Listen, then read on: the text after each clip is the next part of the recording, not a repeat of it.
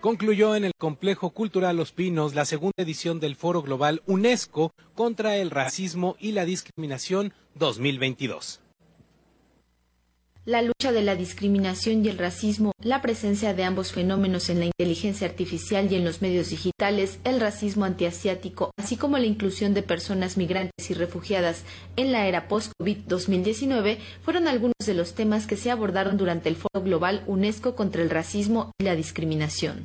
A lo largo de los dos días de jornada, se llevaron a cabo 12 paneles de discusión en los que participaron especialistas en política pública, académica, científicos, representantes de la sociedad civil y del sector privado, ONGs, artistas y creativos que intercambiaron ideas y recomendaciones sobre el cambio a seguir para hacer frente a la discriminación y el racismo. Eduardo Jaramillo, director general para la Organización de las Naciones Unidas en Secretaría de Relaciones Exteriores de México, comentó la importancia de este foro. Este foro ha sido una buena oportunidad para fomentar en los ciudadanos del mundo el respeto, la tolerancia y el multiculturalismo, además de valores fundamentales que lograrán conducir al mundo por el camino de la igualdad y el respeto por la diversidad existente dentro de la familia humana. En México, la igualdad en el disfrute y ejercicio de derechos para todas y todos es reconocida en el artículo primero de nuestra Constitución política,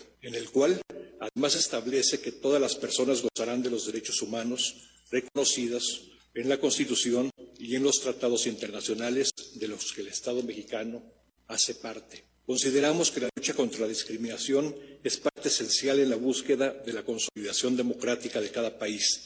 Por ello, el Gobierno de México mantiene un firme compromiso con los derechos humanos y con una agenda progresista en materia de igualdad, no discriminación e inclusión para que nadie se quede atrás y nadie se quede fuera. Por su parte, María Elisa Velázquez, investigadora sobre afrodescendientes de Lina, destacó cómo se presenta el racismo en algunas comunidades. ¿Cómo se expresa el racismo? Especialmente aquel hacia las personas afrodescendientes de múltiples formas que hemos oído a lo largo de estos dos días. En violencia, en condiciones de marginación económica, en nulas oportunidades de educación, empleo y salud.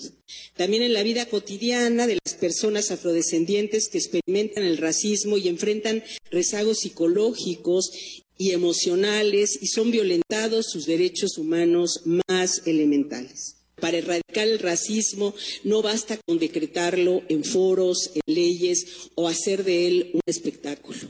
Se trata de un problema serio que tenemos que afrontarlo de raíz.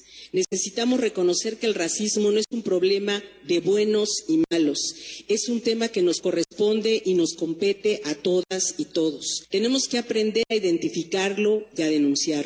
Asimismo, comentó que urgen en Latinoamérica, tanto en lo nacional como en lo regional, museos y espacios culturales que expliquen de manera veraz y digna la importante participación de los africanos en el pasado y presente de nuestros países, y que además hagan hincapié en las contribuciones de los afrodescendientes. Durante la clausura, Gabriela Ramos, subdirectora general de Ciencias Sociales y Humanas de la UNESCO, entregó un reconocimiento a Simón Picker, presidente vitalicio de la Fundación En Movimiento, que ayuda a erradicar el bullying y el acoso escolar. Para Radio Educación, Pani Gutiérrez.